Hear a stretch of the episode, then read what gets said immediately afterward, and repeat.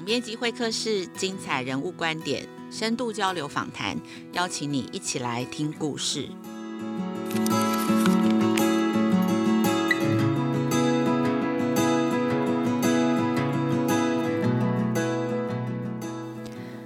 Hello，各位听众朋友，大家好，欢迎收听今天的总编辑会客室节目，我是代班主持人、副总编辑苏戴伦。大家都知道，台湾的少子化问题很严重，这几年下来，政府的政策法令也都朝着呃对育儿友善的方向走，包括育儿家长有带薪产假，后来也有爸爸的陪产假。还有父母亲双方都可以请的育婴留职停薪，以及育婴留停津贴等等，相信大家现在也都有这样子的观念。这些呢，都是育儿家长的基本权利。其实大家知道吗？就在四十年前的台湾，职场上呢，还不乏要求女性一结婚或者是怀孕就得离职这种性别歧视的条件。要不是当年有一群投入妇女运动的前辈走上街头争取立法，现在的我们可能还无法享有相对而言性别较为平等的职场和社会环境。今年算是台湾妇女运动的四十周年，就在一九八二年，那个台湾还没有解严，人民也还没有机会结社自由的时候呢，一群台湾妇女运动的前辈成立了妇女新知杂志社。后来也变更为妇女新知基金会，从此呢就踏出了台湾性别平等运动的第一步。今天我们邀请到的来宾呢，他也是当年投入妇女运动的前辈之一，他个人的生命历程啊，简直就是台湾的性别平等史。呃，我曾经听过他的演讲，深深的觉得前人种树，让我们后人乘凉。那前人努力奋斗的故事呢，不能够被遗忘。让我们欢迎今天的来宾，前立法委员、人权律师尤美女。尤律师好，也先请律师跟听众朋友打声招呼。呃，岱伦主持人好，各位听众大家好。嗯，好，谢谢尤律师。尤律师，我们刚刚聊到，就是说，其实现在我们呃拥有的一些，就是有关跟性别平等或是反职场，其实这些的一些观念或法律，其实，在四十年前您开始投入这个工作的时候，是一片荒芜，对不对？没有错啊。嗯，因为有一天我看我侄女她在享受育婴假，我就问她说：“你知道育婴假怎么来的吗？”他不，他一脸的困惑，他摇摇头，他觉得好像当然就有啊。我说什么当然就有，那是你姑姑帮你们争取来的。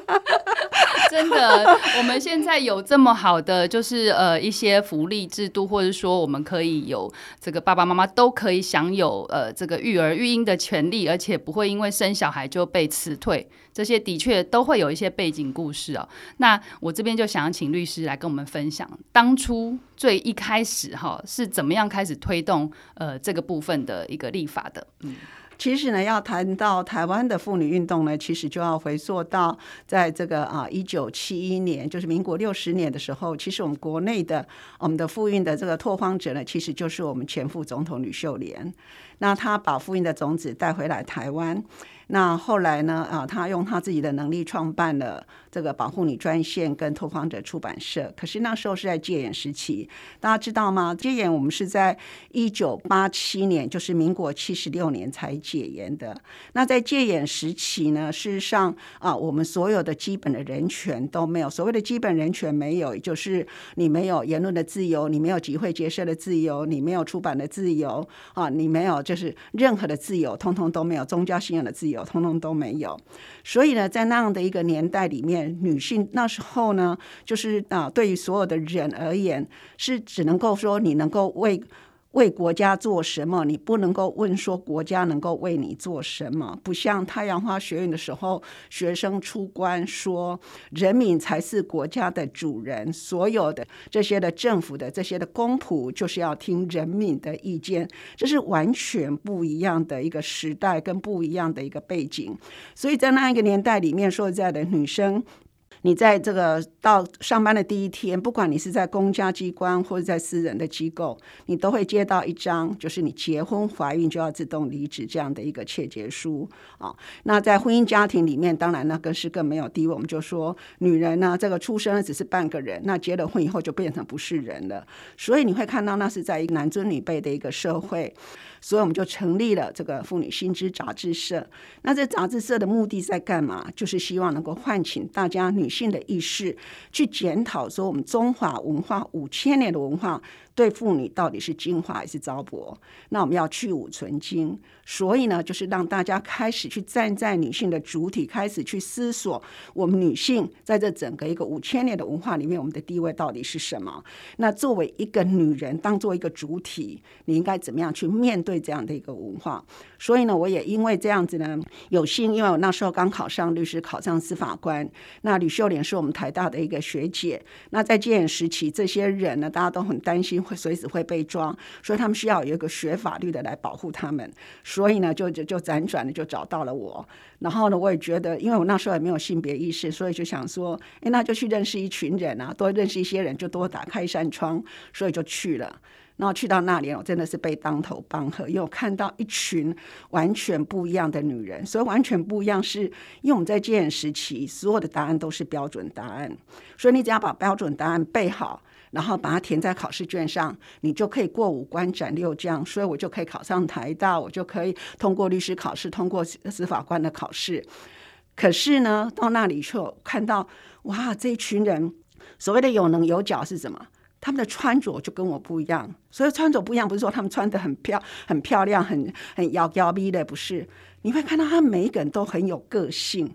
那我们在戒严时期呢，其实我们都是就是你要就是所谓的一板一眼，所以女生是只能够穿裙子的，所以你当律师当然就只能够穿套装。所以呢，我看到一个呢，她戴着一顶鸭舌帽，穿着一条短裤，然后背着一个重重的相机，我一看说哇，怎么有这么酷的女人呢？可以这样穿着。然后呢，她那你就会看到说，哎，每一个人她都有她自己的一个。你就看得出来，就是他就是他的一个独立、很独立自主的一个个性这样子，所以大家就开始讨论说：“哎呀，在这个啊五千年的文化里面，那我们到底这个要从哪里去讨论？”嗯、那因为大家所学不同，所以大家就会啊你一言我语的。那我第一次看到说：“哎，答案不是只有一个标准答案吗？为什么会有这么多的，对不对？这么多的看法？”所以我第一次在那里呢，开始第一次看到什么叫做独立思考，什么叫做多元的角度。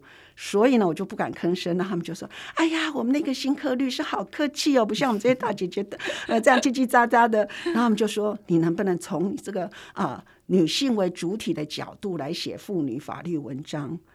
我就说：“妇女有什么问题吗？”他说：“谁说妇女没有问题？”我说：“我们老师说，哦，妇女呢，这个很符合传统，没什么问题。”他说：“你知道吗？妇女朋友只要她的先生有外遇，就会被扫地出门，孩子留下来，财产留下来。”我说没有啊，我都考过试了啊，我们法律没有这样规定啊，就就是被七嘴八舌的这个说的这个 一文不值。那时候真的非常非常的挫折，我就想说妇女到底有什么问题？所以他们就就是觉得很不好意思，对我一个新科律师这么的凶呢。他们就说好了，这样子你第一期不用写了，你从第二期，因为是月刊嘛，你从第二期开始写妇女法律文章。那我就在想说，妇女到底有什么问题？直到有一天呢，我在社会版《中国时报》的社会版看到一篇文章，标题是“青天大老爷冤枉啊”。为什么？因为这个太太遇人不淑。他的先生呢，就是每天呢，就是好吃懒做，那就死要钱。那太太呢，就在车站摆一个槟榔摊，然后先生要钱，太太没没钱，然后先生呢越讲越气，就告上桌上也把剪刀拿起来，就把太太头发乱剪，耳朵也把它剪断。所以太太有血淋淋的，就从那个破房子的窗户呢套出去，院门被锁起来，所以呢跑到派出所。当然，警察冲出来，然后呢，这然后这个太太当然很救命。然后这时候呢，他先生也从后面过来，也拿着那把剪刀。他先生就看到太太逃出去，当然很生气，然后就一路呢边跑边喊说：“你偷汉子，你还敢讲什么？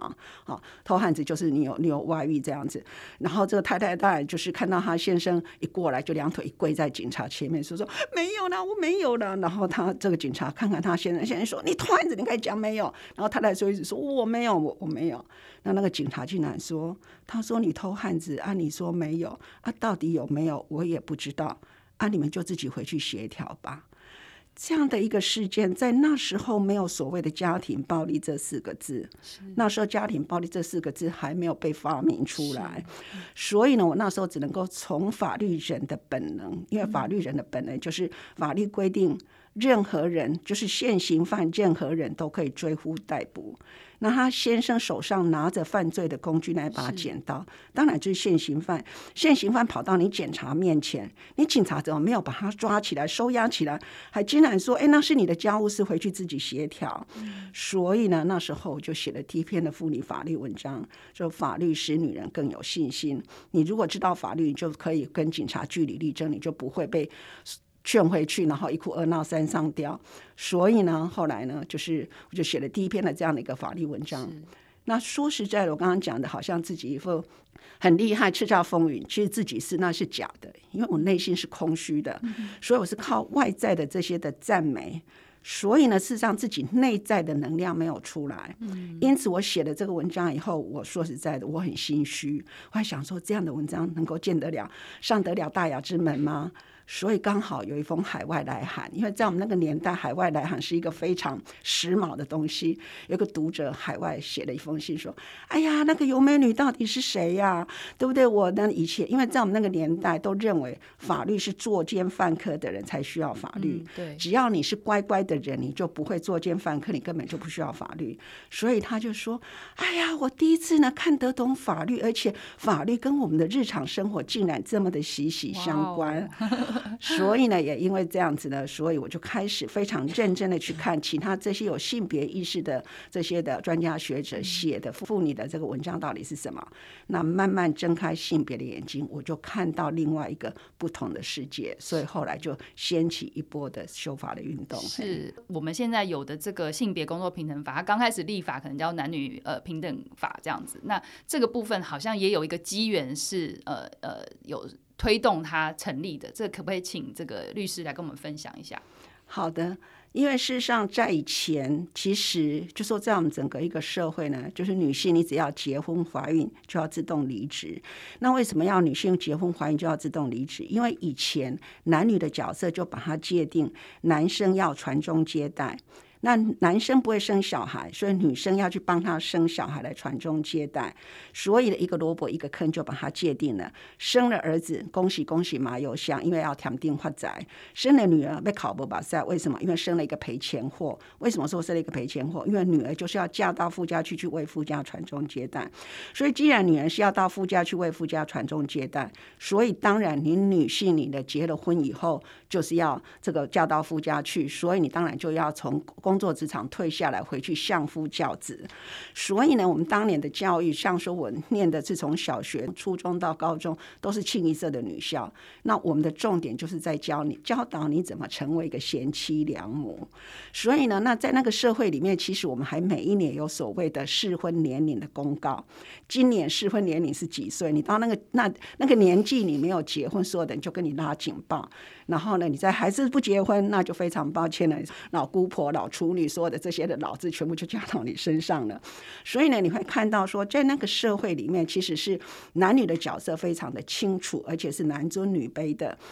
所以呢，这些的女性呢，就是通常你不管你是在公家机关、在银行啊，或是说在所有的各个领域里面，你只要结了婚，你就要自动离职。所以呢，在七十六年（一九八七年）的时候呢，有一群的妇女朋友。他们全部接到国父纪念馆的通知，哈，到五十几位呢，接到国父纪念馆的通知，要什么？要他们限期走路，因为国父纪念馆不只是规定说他们结婚怀孕要自动离职，还规定他们年满三十岁要自动离职。那因为我们妇女性质，我刚刚讲，我们的杂志是在一九八二年设立的，所以到一九八七年等于五年。那五年，虽然我们的杂志。这个卖不出去，因为我们是一个呃黑白印刷又只有 V 五的那种小小的杂志，所以比起那种精美的这种商用的杂志呢，根本就没有人买。但是呢，我们就利用每一年的妇女节，我们称为丢炸弹，我们就利用因为每一年妇女节，它要报道妇女的议题，那妇女薪资的议题就会比较耸动。我们第一年报道的就是说性骚扰是多少，嗯、所以你要看看性骚扰这几个字，在一九八三年的时候我们就被提出来了。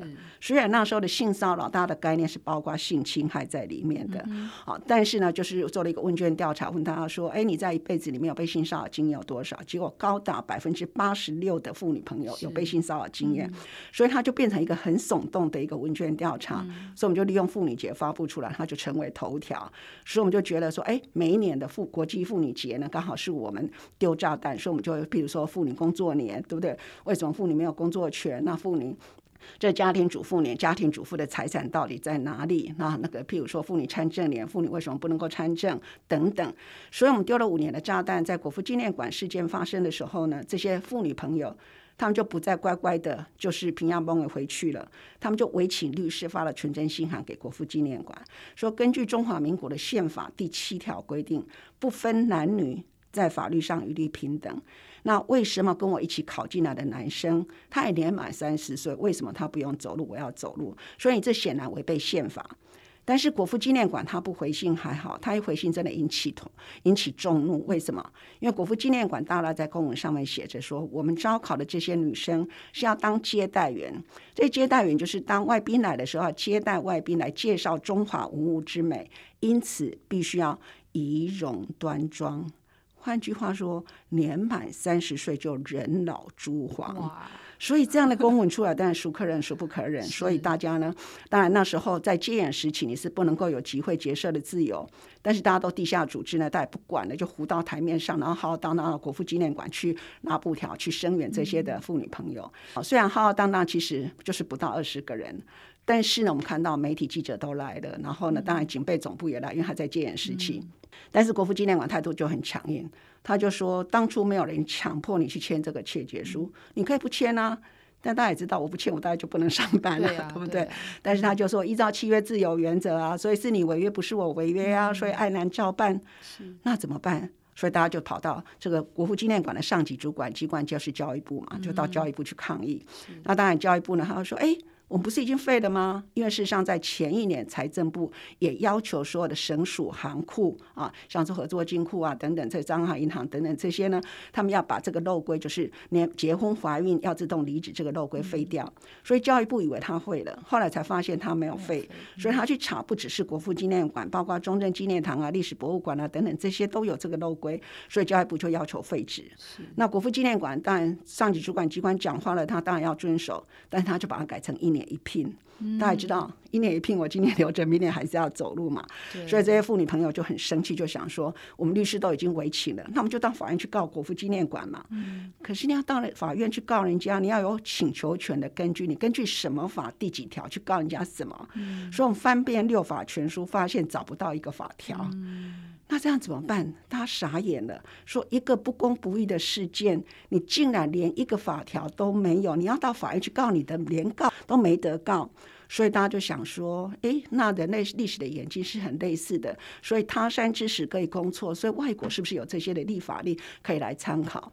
所以刚好有一天呢，这个是啊，消费者文教基金会的董事长柴松里呢，他那时候被称为社会的良心。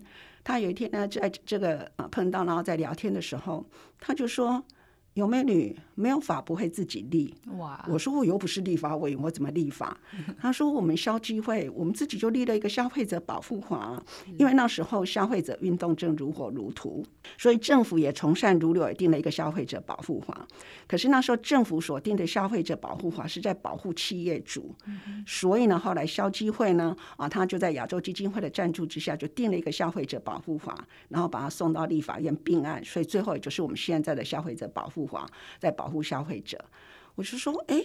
你们消基会，你们是民间团体，那那时候已经解严了，所以解严后来妇女新知杂志社就转型成为妇女新知基金会。嗯、我说我们妇女新知基金会也是民间团体啊，是那你可以立法，我们也可以立法。是他说对啊，所以我才叫你去立法啊。嗯、所以也因为这样子呢，所以我们就开始学习怎么样立法，因为我们不晓得，从来没有当过立委，也 从来没有当过国会助理，是但是我们就开始学习，就是说先走从外国的立法例找，然后自己开始拟这些的法案。那当然就是找了一些的律。律师一些的专家学者一起，所以男女工作平等法就现在的性别工作平等法，是。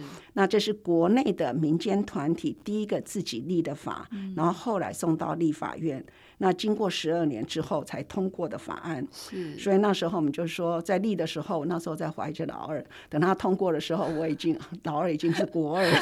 对，这个听起来也好惊人哦，就是一个宝宝，然后他已经就是从怀孕，呃，然后一直到这个立法通过的时候，他竟然已经国二了。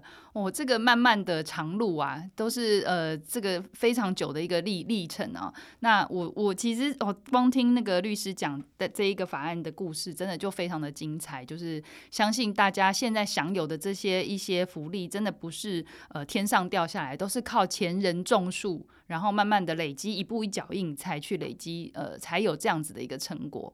那接下来我就想要跟律师聊聊，因为律师刚刚谈了很多他在公领域推动的事情。其实我也很好奇，就是说像律师这么呃，就是看起来外表看起来很娇小，然后很优雅的一个一个女性，但是在做的事情是力量这么强大、这么富有正义感的一些事情，而且其实过程当中，现在聊聊起来好像几句话可以讲完的事情，但过程中一定遇到非常强大的一些挫折啊、阻力。我很好奇说，哎，您是从小，比如说在原生家庭里面就种下有培养这样子的一个性格吗？还是还是如何？想听听看你的故事。其实我的原生家庭是非常的平凡，就非常的传统，因为我爸爸就是在。一般在一般的银行服务，他其实也是一个自立的，他就从这个工友开始，慢慢的逐步这样一步步迈他啊这个升上来。那当他走过世的时候，他终于当上经理，所以是一个非常励志的这样的。我们看着他的这个典范。那我妈妈就是传统的家庭主妇，但是我妈妈给我们的影响非常大。我妈妈自己从小因为在日据时代嘛，她很她功课很好。但是就是因为家境，所以他只念到小学毕业。那学校的老师来一直劝说要让他升学，但是我阿妈说家里没钱，不可能，他就要去工作了哈。所以我妈妈非常重视教育，她觉得教育能够翻转。好，所以我们家是非常穷的。那我们从这个贫民窟，然后慢慢的，好，我妈我妈妈理财很厉害，所以慢慢的从贫民窟脱离，然后慢慢的变成啊中产阶级这样。所以呢，在家里，因为我妈妈是。他很重视教育，所以他也男女平等。所以，我们家里，我们妈，我们家六个兄弟姐妹，我们是三男三女，嗯、而且呢，我们是一女一男，一女一男。所以，我妈妈是很笑说，哦、你们在那里，对，你们在那里求 求男。他就说，我说要生男就生男，生女就生女，超棒的。而且他还两个，就是每个隔两岁、三岁、两岁、三岁，我们就说你真的是天朝，这个太厉害了。然后我妈妈她就会训练，譬如说做家事是全家男所有的小孩六个全部就是一起做家事哈，一起打扫或什么。然后呢，包括做菜，像我的几个啊，我的哥哥或是我的弟弟都很会做菜啊，所以我们的家事是不分男女的。然后呢，我们这个吃完晚饭之后呢，我妈就是全家乖乖的在书房念书，所以也不分男女。然后呢，大家功课做好以后就收拾起来，然后就一起去睡觉啊。所以其实我们的家教是蛮严格的。那我妈妈因为非常注重教育，所以当然这个家庭教育也就非常的严格。所以我们大概就是家里学校，家里学校，然后几点到家里，你超过时间，大概门就被锁起来了。是，那是一个非常严格的。那我所受的教育，当然就刚刚讲，我是一个。啊、嗯，就是要当贤妻良母的一个教育，所以我整个性别的启蒙，其实就是刚刚所讲的，到了妇女新知，嗯、那是我一个人生的一个翻转，让我看到一个不一样的一个世界。然后呢，也因为被肯定，所以我内在的那个能量被激发出来。那当然，所有的东西不是我一个人做的，是一个团体。所以我们说，一个人你可以走得快，但是一群人可以走得远。嗯、所以呢，我很高兴，说我能够在我考上律师之后，遇见妇女新知。这样的一个国内的拓荒者的这样的一个组织，让我的性别的意识能够觉醒，让我看到一个不一样的世界，然后让我自己的内在力量能够啊被激发出来，所以能够走得长远。所有的人会讲说，哎，其实，在妇运界也大家有这么多的人，大家也人进来来进进出出的，那为什么你能够投入这么久？我就是说，如果一个人他能够把他的专业，就是我的法律专业，跟我能够用法律专业去帮助人，然后他能够去达到我的理想，然后在这过程中我能够不断的成长。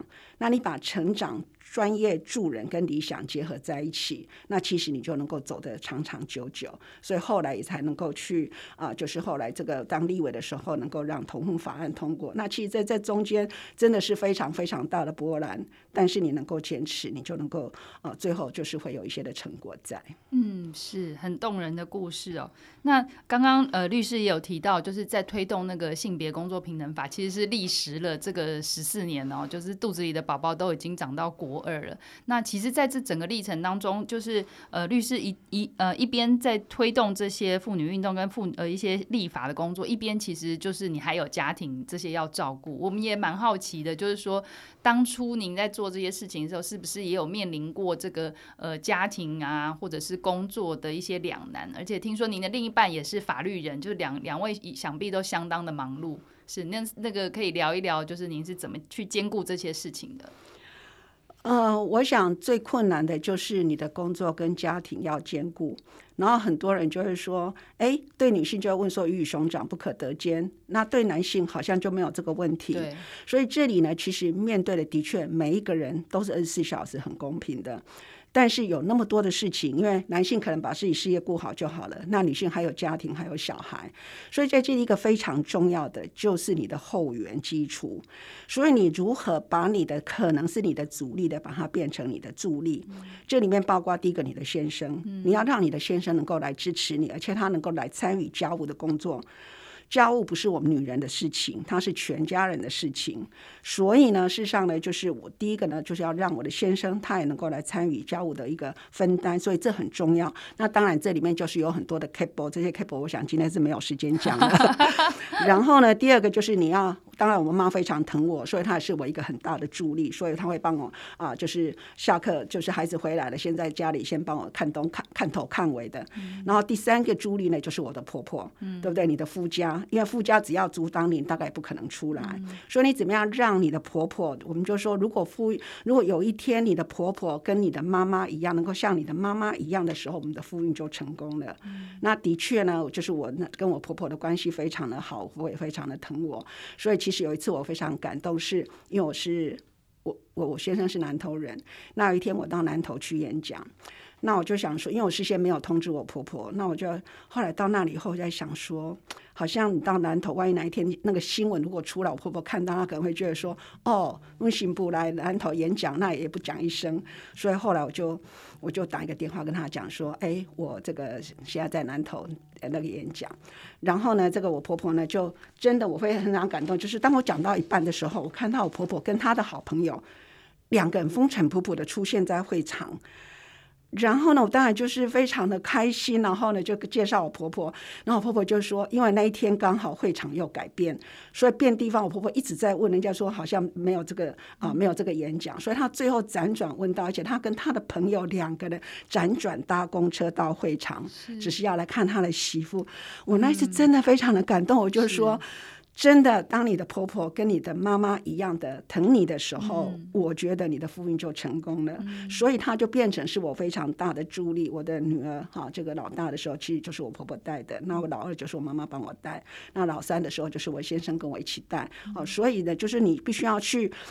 呃，能够花钱的，能够找人帮忙的，当然就是去找人帮忙。那你能够呢，就是自己的亲人，大家能够协力的，就是你能够把那个助阻力变成助力，嗯、那这是非常重要的。嗯、那这样子的话，你就可以不会非常的焦灼，因为在你每天要做这么多的事情，心理是非常重要的，因为心理绝对会影响到你的健康。嗯、所以你如何能够每天快快乐乐的去做很多的事情，嗯、那这是非常非常重要的。是是。是从尤律师分享，我们可以其实看到这个整个的历程，根本就是我们台湾的这个性别运动平等进步史啊。从刚开始可能呃两两个老呃老大老二婆婆一个婆婆一个妈妈，然后再来到老三，可能要夫妻一起投入。其实，在现在的观念也是，就是说可能呃爸爸跟妈妈就是这个不是不是讲到责任，就是说爸爸也有育儿的权利，就是看到是一个育儿的权利。你如果都不让爸爸参与这些事情，其实你是剥夺了。他的呃呃陪伴小孩成长、参与整个家庭这个历程的一个权利哦。那这个就牵涉到，就说，哎，其实现在大家讨论很多少子化问题，就发现，哎，为什么其实不只是台湾啦，全世界都是这样，就是为什么现在年轻人都不太愿意，或是不太就是对这个婚育好像没有什么期待或想象。那这个事情好像感觉也是一个阻碍或害怕。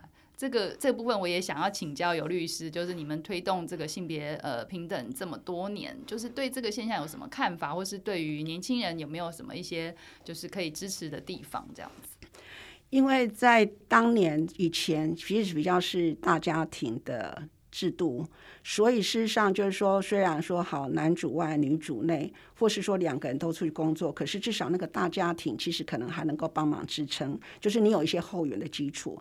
可是现在到这现在已经是很多的是小家庭，甚至有时候是单亲家庭，你可能完全没有任何的后援基础。譬如说你的这个、呃、娘家可能就是在中南部，所以你根本没有父母或是没有公公婆婆可以协助你，好，或是你也没有兄弟姐妹，因为可能你就是独生女或是独独独子。所以根本就没有这些的后援的基础可以协助你。那当然没有后援的基础协助，当然我们就希望是说，就是所谓的公共。国家应该要进来，说我们譬如说公共托育啊、公共托老啊等等这些的就要进来，可是到底都是会不足的，所以我们就看到很多的年轻人，再加上在以前我们刚刚讲说有适婚年龄，整个社会的那个压力是逼得你非进入到婚姻，你会结会结婚生好小孩不可。那现在这些的压力都被我们解除掉了，所以现在再加上个人主义，大家会觉得说我一个人赚钱我自己花就好，干嘛那么的辛苦，对不对？去跟另外一个人分享。可是当然所有的事情都不是。是绝对的，就是当当你年轻的时候，你觉得说我独生，那我没有小孩，那这样子很惬意。可是人总有老的时候，总有生病的时候。那时候，尤其现在，大家我相信家里都会有一老，甚至有四老、有五老的，你都会发现的话，那个人力充分的不足，你都会很希望说，为什么当年我爸爸妈妈不要多生几个兄弟姐妹，我们大家就至少可以分老。所以呢，如果说好，大家都也不都不生小孩的话，那当然将来。你就会面对到，就是将来啊生病的时候，或是老年的时候，可能就会比较孤单的问题。但是我们当然不是说在鼓励你非要走入到婚姻啊，但事实上就是这是也是另外一种人生价值的一个选择。当然，国家的公共的托育应还有这些的长照的照顾应该要进来。但事实上，我觉得啊，其实养育小孩有他的辛苦，但是也有他的乐趣。其实我想，人生就是。一个过程嘛，在这过程里面，你总是要有一些的付出，有一些的担忧。那其实那些也是会有一些的回馈，所以这就是我想也是个人的的一个价值的选择。嗯。所以我觉得年轻人不用害怕走入婚姻，也不用害怕。去教育小孩，因为我刚刚讲说，老三是我先生跟我一起照顾的，结果呢，老三跟我先生的关系最好，因为他们两个呢真的是无所不谈 啊。那要有一个画面，就是我女儿是律师，然后他爸爸呢，然后跟他的女儿，然后两个人坐在书房，然后在那里讨论案件，讨论。我就说，当年呢，我在问我先生法律问题的时候，我是被吼出来的，深更半夜你不睡觉，你在跟我问法律问题。